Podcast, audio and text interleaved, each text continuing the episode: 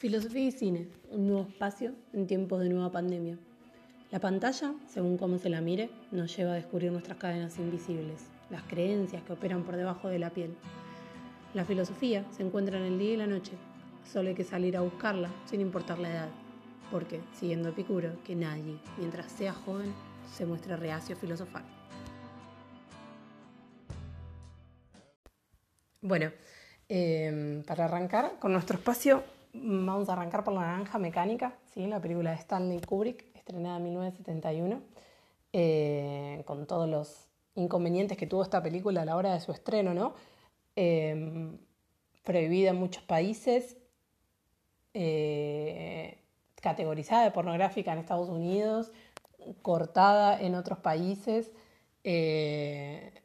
Pero más que a la película en sí misma y a la polémica que causó allá por la década del 70, me quiero referir al autor del libro, eh, Anthony Burgess, que lo publicó en 1962 y la historia está inspirada en un hecho de su vida real, en la cual cuatro soldados estadounidenses violaron a su mujer en las calles de Londres eh, en 1944.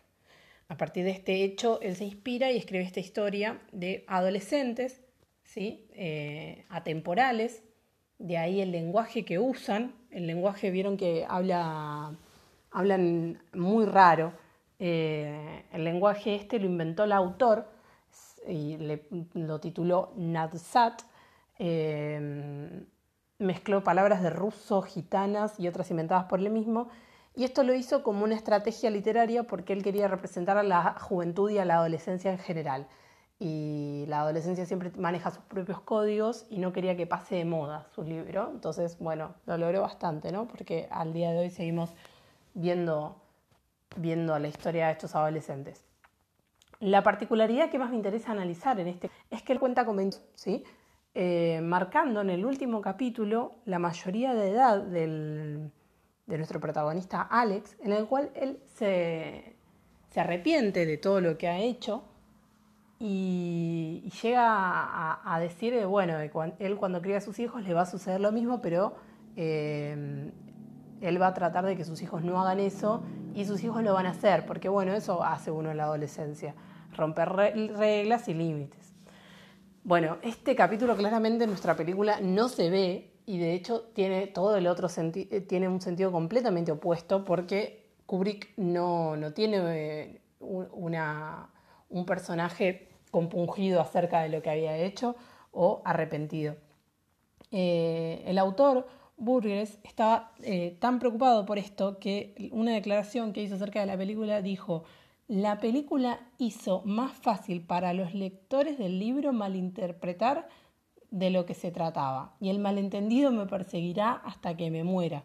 No debería haber escrito el libro, a causa de este peligro de la mala interpretación. O sea, hasta, como siempre, muchos de los autores arrepintiéndose de sus propias obras, completamente arrepentido de haber escrito el libro, sobre todo por la interpretación que tornó, ¿no?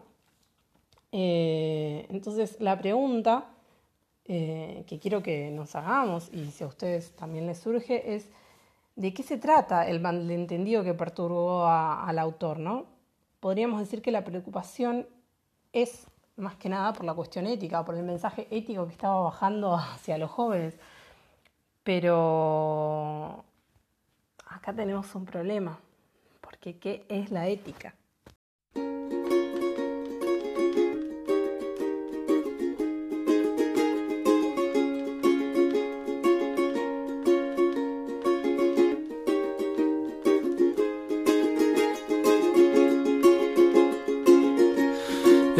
Was young, I'd flee this town. I buried my dreams underground. As did I. We drink to die, we drink tonight. Far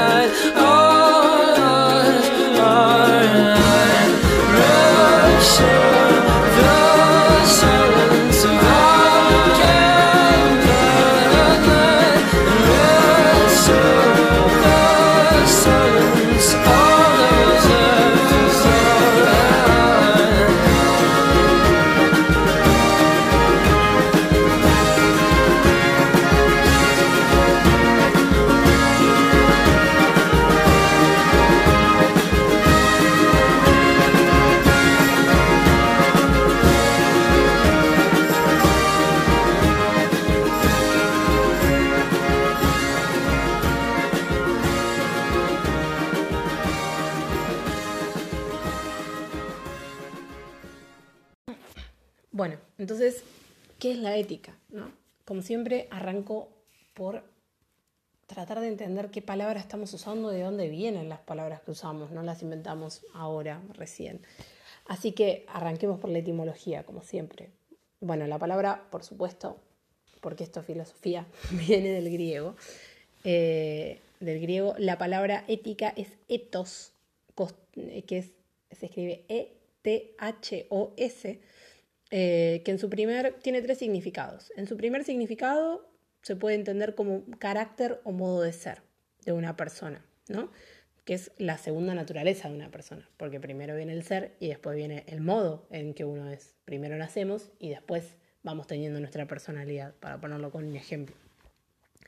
Eh, un segundo significado es de hábito o costumbre y una tercera lectura menos usual, pero hecha por Heidegger, un filósofo alemán del siglo pasado, eh, la considera al ethos como la morada o la vivienda en la que se habita. ¿no? Entonces, estos tres significados, como carácter, hábito y el tercero como vivienda, nos llevan a acercarnos a la ética como algo que no es dado en el ser de lo que somos, ¿sí? Eh, no, es, eh, no, es, un ser de nosotros, sino es un hacer. ¿no? Entonces, la ética, en líneas generales, se pone dentro de la separación de filosofía, se pone dentro de la filosofía práctica. ¿no?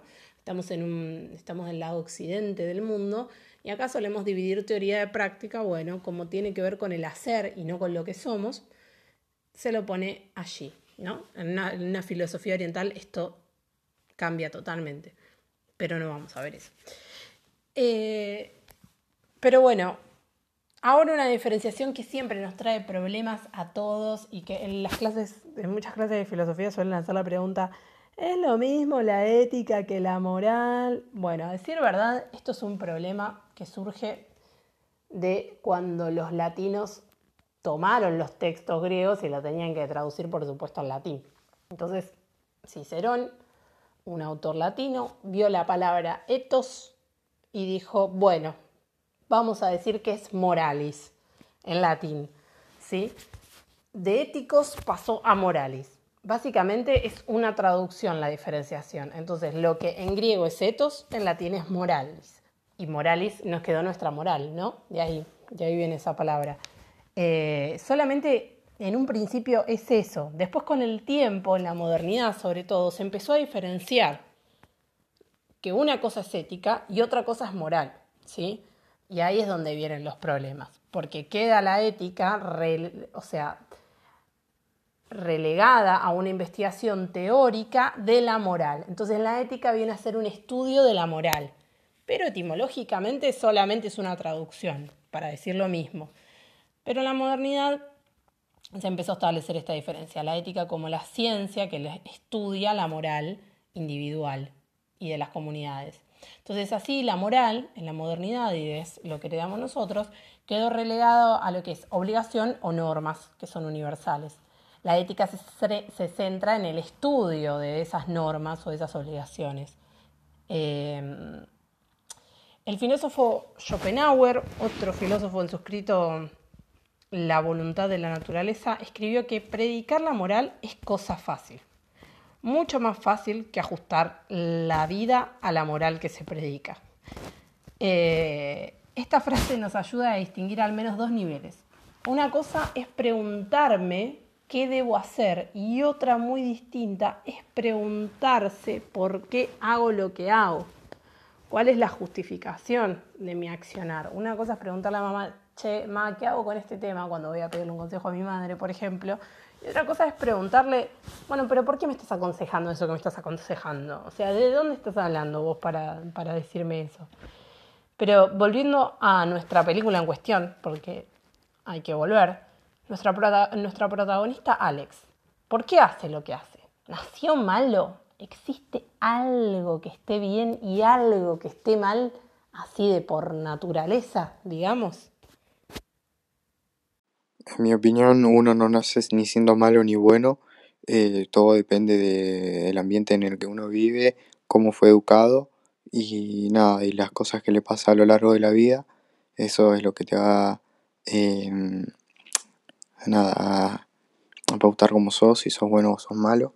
Yo creo que ser bueno depende, o sea, ser bueno es simplemente quererse a uno mismo, respetarse a uno mismo principalmente y, y también al otro. No faltar respeto, siempre estar consciente de que el otro también tiene sentimientos y, y que nada, que es una persona al igual que todos. Y ser malo yo creo que principalmente tiene que ver con no quererse a uno mismo, eh, despreciar al resto o simplemente faltar al respeto eh, sin conocer o ya conociendo. Yo creo que eso es el principal significado de ser alguien malo.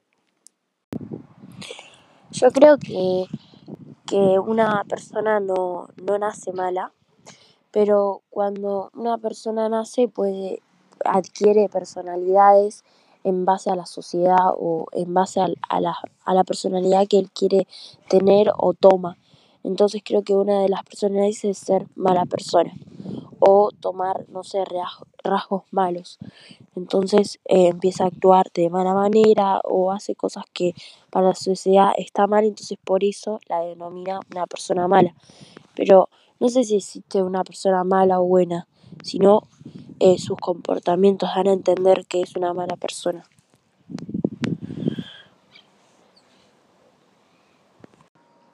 Bueno, para mí ser bueno es ser consciente de tus actitudes. Vos vas a ser el responsable de tu propia luz y con el pasar de los días vas a ir buscando cosas para que esa luz se potencie tipo cada día más. Y también creo que yo que ser una buena persona es ser consciente de sí misma. Y al ser de vos misma también tenés la capacidad de ser consciente de lo que sienten los demás. Entonces vas a tener empatía y vas a tener actitudes que hagan que al otro sentirse bien y que desarrollen su propia luz tipo natural. Y respondiendo un poco a la encuesta que hiciste en Instagram, para mí sí hay gente que nace malo, porque para mí ser malo es independiente a tu educación y tu entorno. Eh, ser malo es, un, es, una persona que está buscando siempre que te, haya, te vaya mal, hacerte daño, tirarte comentarios negativos. Esa persona siempre va a actuar para su propio beneficio y haciendo maldad tipo, sin ningún motivo. Bueno, me encanta porque hubo respuesta de todo tipo gente diciéndome, no, nacen todos malos, esta persona nació mal, otros diciéndome, no, ¿cómo vas a nacer malo? Bueno, me encanta, pero les quiero decir que en Instagram ganó de que sí se pueden hacer malos, sépanlo. Eh, por eso les quiero traer, no tiene directamente que ver con nuestro tema de hoy, pero sí les quiero traer de que hay filosofías como la de Aristóteles, Platón, San Agustín y otros tantos más, que piensan que no hay nada malo en la creación, ¿sí? En esto que conocemos no hay nada malo, que lo que puede haber es ausencia de bondad y hay una escala en la que se va degradando la bondad o lo bueno, pero todo es bueno, ¿sí? Eh, en cambio, hay otra escuela, otro movimiento filosófico en realidad, del cual formó parte San Agustín muchos años, eh, porque San Agustín no era cristiano, o sea, su madre sí, pero él no era rebelde, tuvo una vida lujuriosa, se le pegaba la pera, era un desastre. Después se convirtió al cristianismo y bueno, hizo toda la vida que ya sabemos. Em, no, mentira, no la sabemos. Pero, pero, pero, fue una vida de San Agustín, es un santo, ¿sí? Eh, hay, una secta, secta filosófica eh, o movimiento filosófico que se llama maniqueísmo, ¿sí? Eh, el cual es una, es una corriente filosófica que plantea que toda la realidad, todo lo que vemos al día de hoy, es un resultado de la lucha entre el bien y el mal, ¿sí? No, no hay un Dios creador, no hay nada, simplemente es el bien y el mal peleando y a partir de ahí salen las cosas, y salen nuestras decisiones, y salen la materia, y sale todo, ¿sí? Eh, el problema, el gran, gran problema que San Agustín le encontró a esta corriente es que si todo lo que sucede es un resultado de una lucha en la que yo como individuo no tengo nada que ver, es decir, voy a tomar una decisión, pero bueno, significa que en esta decisión ganó el mal, yo no quise hacer el mal, ganó el mal, ¿no? Es una gran excusa para hacer un montón de cosas. Pero ya que yo como individuo no tengo nada que ver, porque son fuerzas ajenas a mí, ¿quién paga la cuenta? ¿Quién paga los platos rotos? Es decir, ¿quién se hace responsable de lo que mm, de sus propias actitudes y, de sus propias acciones. Esto es un problema grande, sobre todo en la ética. Entonces, es por eso que filósofos como Aristóteles, en el libro La Ética, eh, que algunos sostienen que se la escribe a su hijo Nicómaco, eh, en su libro La Ética Nicomaquea, en este libro, a diferencia, se considera que la filosofía práctica es la práctica de la virtud en el hombre, ¿sí? O sea, la ética tiene que ver con la virtud en el hombre. Es decir, que qué es lo moralmente correcto, que, que, lo moralmente correcto es ser virtuoso y es obrar bien, ¿sí? Pero si recordamos la alegoría de la caverna, la alegoría de la caverna de Platón, el bien era el sol, ¿sí? En Platón, eso que está bien, y, y de ahí también toda su ética, era lo que el era lo que, el, lo que el conocimiento nos decía que era la verdad, ¿sí? Esta luz brillante que nos mostraba las cosas como eran verdaderamente y de manera absoluta. En Aristóteles, el bien es el bien para el hombre, ¿sí?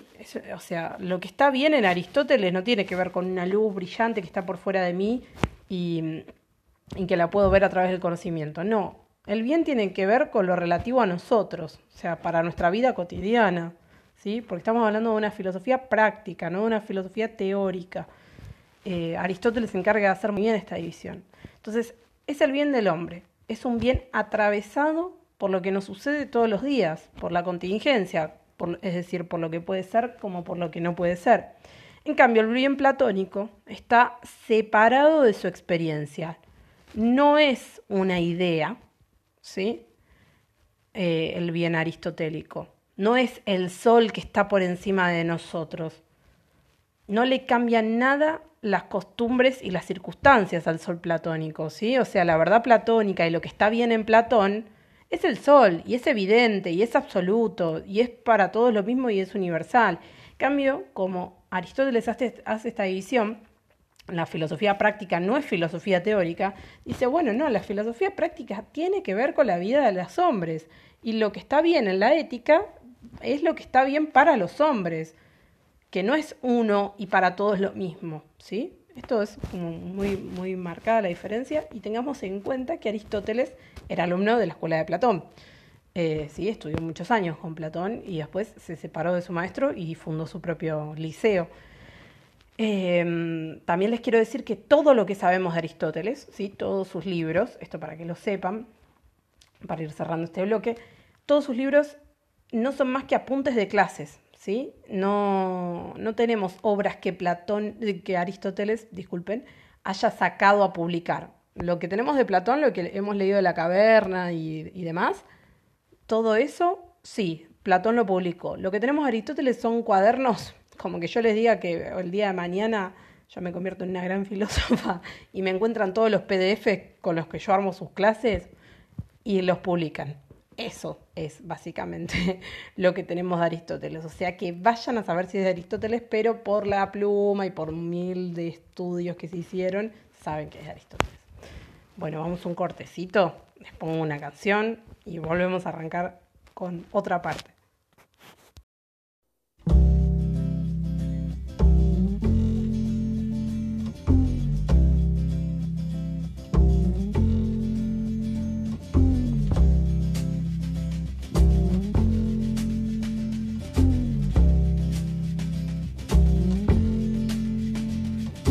Holly came from Miami, FLA. Hitchhiked away across USA. Plucked her eyebrows on the way, shaved her legs, and then he was a she. She says, Hey, babe, take a walk on the wild side. Said, Hey, honey, take a walk on the wild side.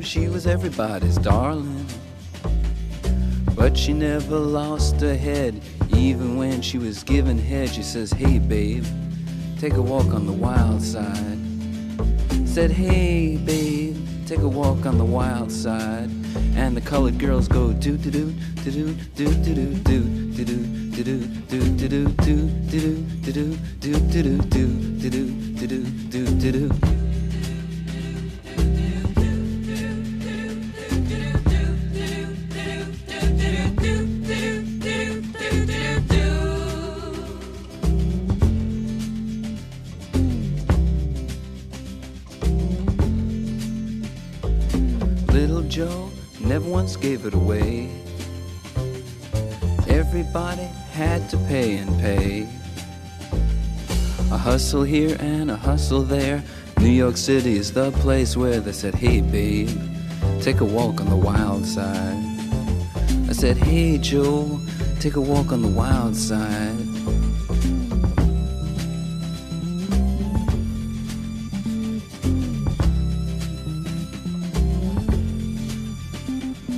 Sugar Plum Fairy came and hit the streets, looking for soul food and a place to eat.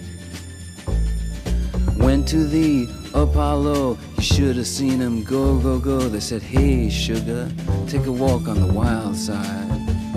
I said, Hey, babe, take a walk on the wild side. Alright. Ha.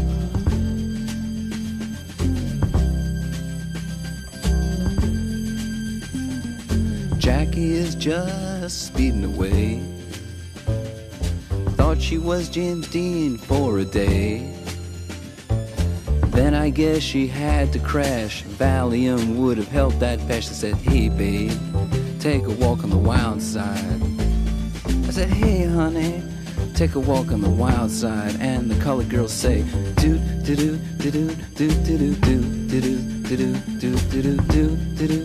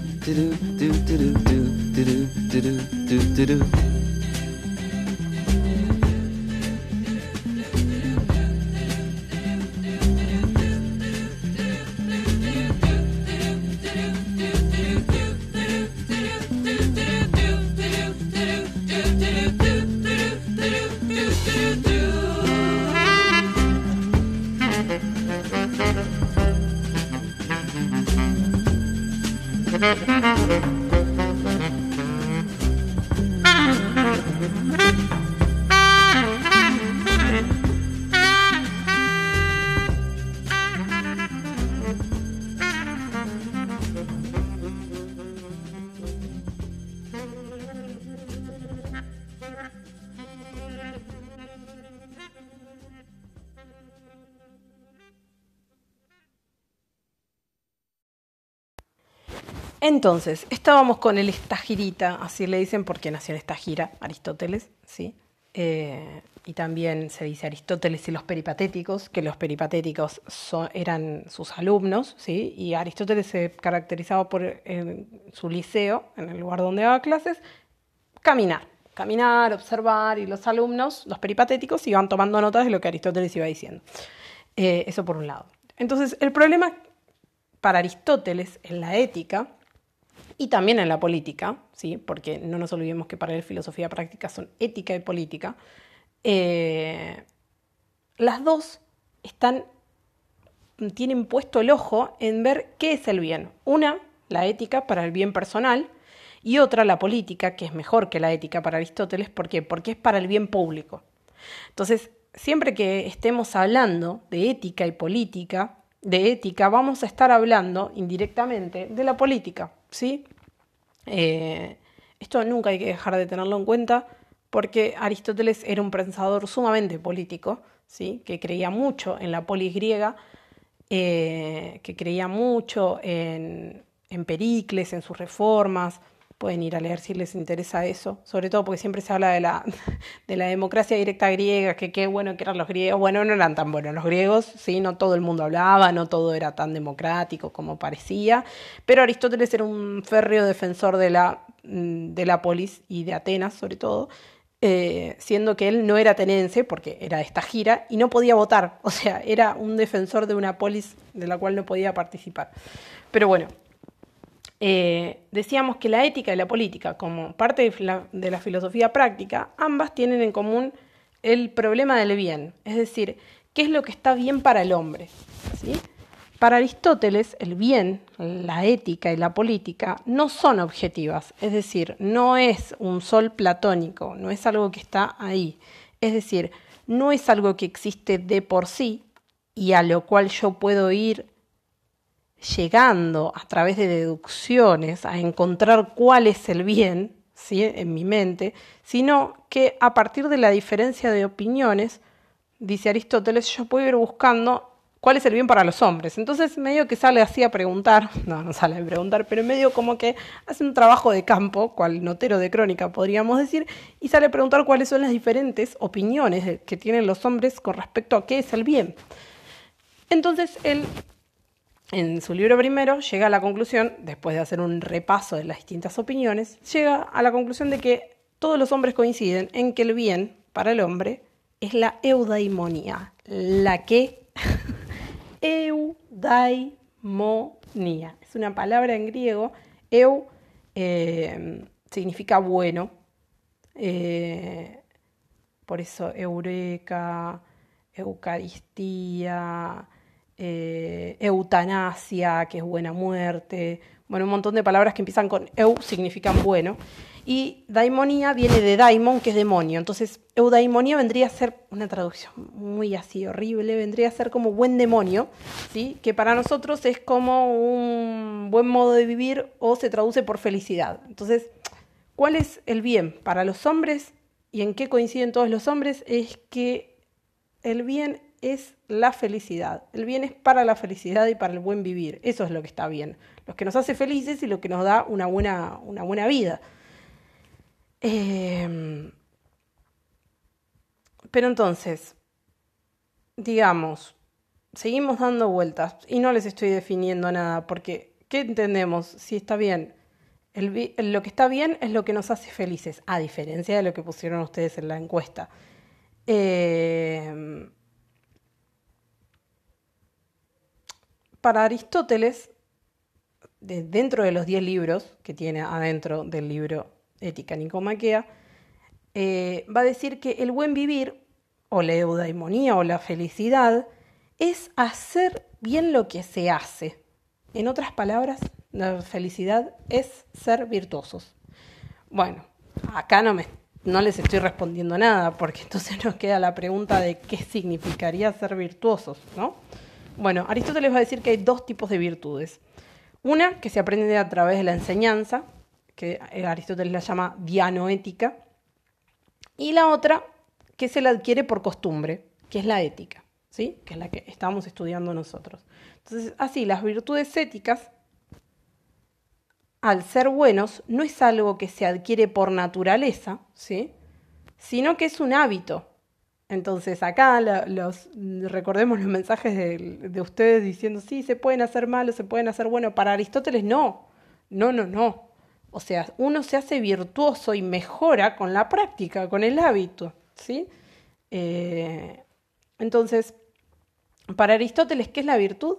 Se las defino así, bien desde su libro. La virtud tiende a hacer lo que es mejor respecto del placer y el dolor. Y el vicio hace lo contrario. Entonces, ¿qué te dice?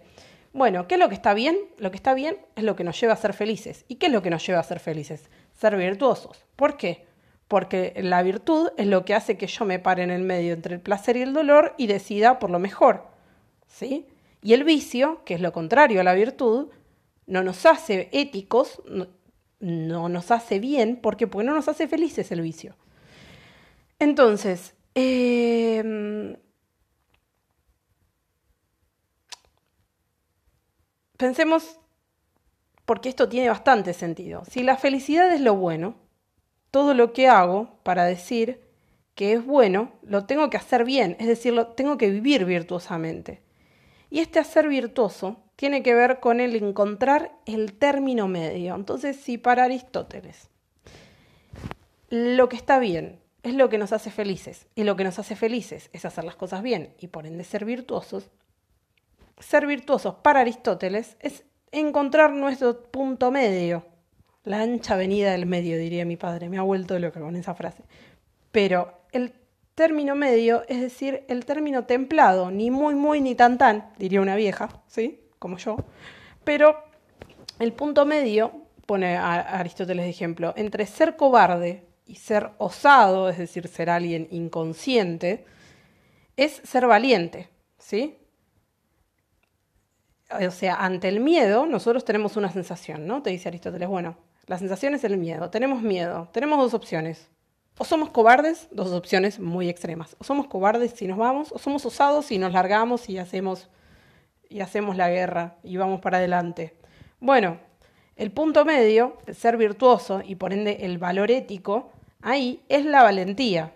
¿Qué, ¿Qué hace? Nos templa. ¿Por qué? Porque no soy cobarde y no me voy, pero tampoco me entrego y muero al primer segundo que salí. Otro ejemplo que Aristóteles es que ante el sentimiento de, de, la ira, por ejemplo, un extremo es la irascibilidad, ¿sí? O sea, por todo me pongo loca.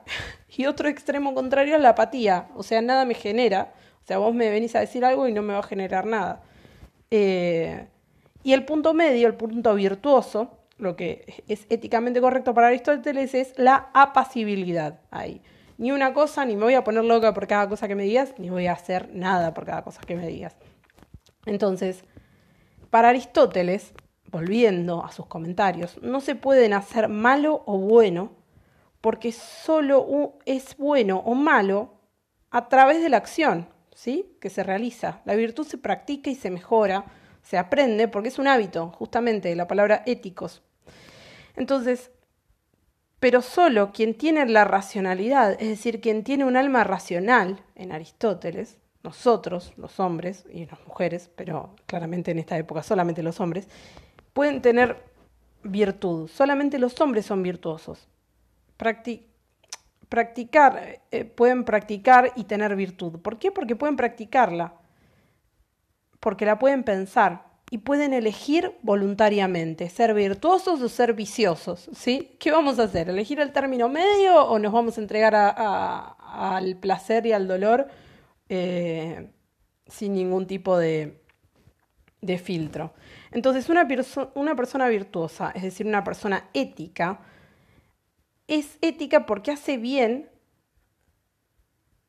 y actúa conforme a la razón, ¿sí?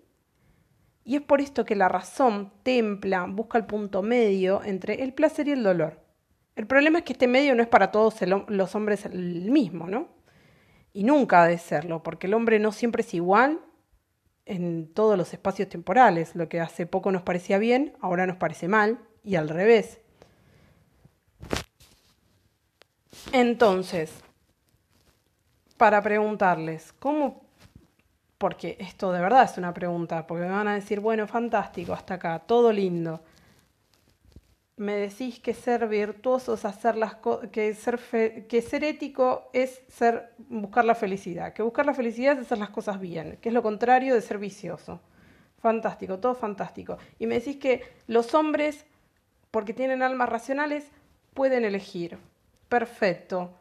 Pero ¿cómo hacemos? Y que eso que eligen no siempre es igual, ni en todos los hombres, y cambia de comunidad en comunidad. Perfecto, pero entonces, ¿cómo puede ser que varios hombres consideren a un mismo acto como virtuoso o bueno y otros como viciosos o malos? O sea, ¿cómo puede ser que varios hombres acuerden o desacuerden en esto?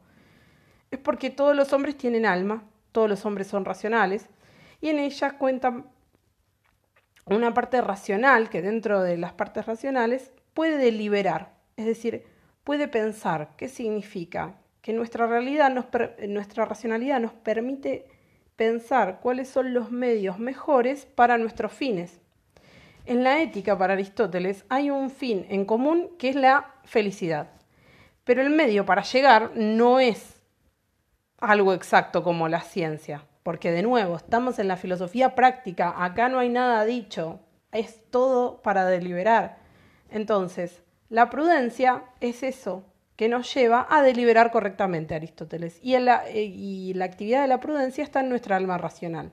Entonces, para sintetizarles un poco esta cuestión, ¿qué es lo que está bien? Lo que está bien es lo que nos hace felices, te va a decir Aristóteles. Hasta acá todo lindo.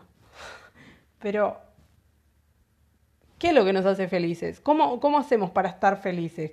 ¿Cómo hacemos para, para llegar a ese estado. Haciendo las cosas bien, va a decir Aristóteles. Bueno, fantástico, pero no todo el mundo cree que lo que está bien es lo mismo. Ustedes mismos lo decían en sus comentarios. Bueno, pero varios hombres tienen que acordar y tienen que practicarlo. Y acuerdan gracias a que todos los hombres son animales racionales, ¿sí? Y al ser animales racionales, tienen en su capacidad, eh, tienen en su alma la capacidad de deliberar. ¿Qué significa la capacidad de deliberar? De decidir qué es lo mejor y qué es lo peor, qué es lo bueno para el hombre y qué es lo malo para el hombre. Entonces, para Aristóteles, al fin y al cabo, eh, la, la filosofía práctica es algo que se practica y que no es una verdad que va a estar ahí para siempre. Entonces, Aristóteles, si, lo si nos lo ponemos a traer un poquito más para acá y lo desempolvamos un poco, Aristóteles no sería una persona que te diría lo que yo te estoy diciendo está bien y vos tenés que hacer lo que yo te digo porque yo soy el bien y yo tengo todas las respuestas. Aristóteles te diría pongámonos a deliberar y pensemos qué es lo que nos hace mejor y qué es lo que nos hace peor. Tratemos de encontrar entre todos el término medio. Entonces, si esto lo pensamos en el marco de la filosofía práctica, si esto Aristóteles lo dice para nuestra vida, porque está hablando de la ética, imagínense para la de la política, ¿sí? Eh, bueno, voy a hacer un corte acá y voy a volver con las conclusiones de lo que yo creo que tiene que ver con la naranja mecánica.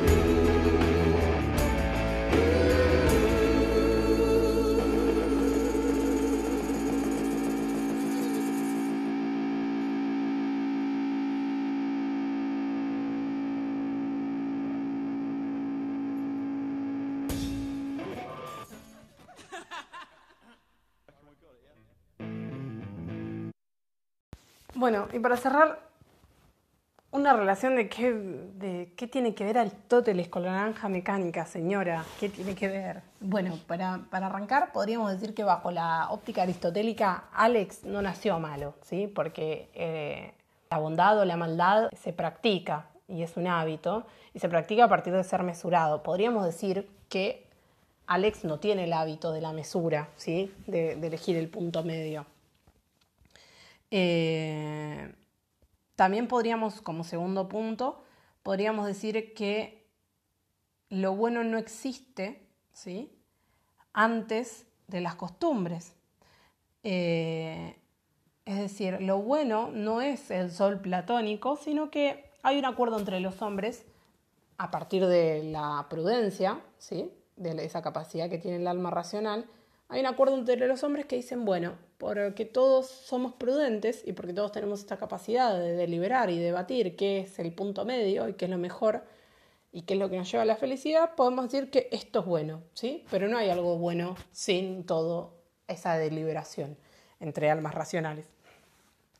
Y como tercer y último punto que yo pensé, el resto lo piensan ustedes claramente, es que Aristóteles estaría de acuerdo con la hipótesis de los médicos que hicieron el método ludovico, en el sentido de, bueno, por hábito y por repetición, eh, alguien se, puede, mm, puede empezar a elegir algo bueno porque se puede practicar.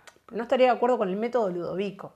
¿Por qué? Porque el método ludovico no apela a que Alex practique su capacidad de prudencia, de su alma racional, y pueda deliberar y pueda repensar qué es lo bueno y qué es lo malo. No apela a eso, para nada. Apela a químicos, apela a, repeticiones, a conductismo, apela a un montón de cosas que no tienen que ver con tratar de cambiar la decisión de Alex, de Alex a la hora de, de elegir, ¿no?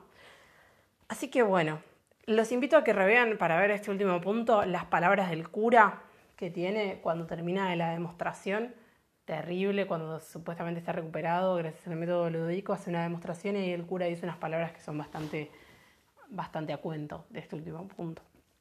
Bueno, cerramos el con un tema de una banda de los años 80 de la Argentina que se llama Los Violadores.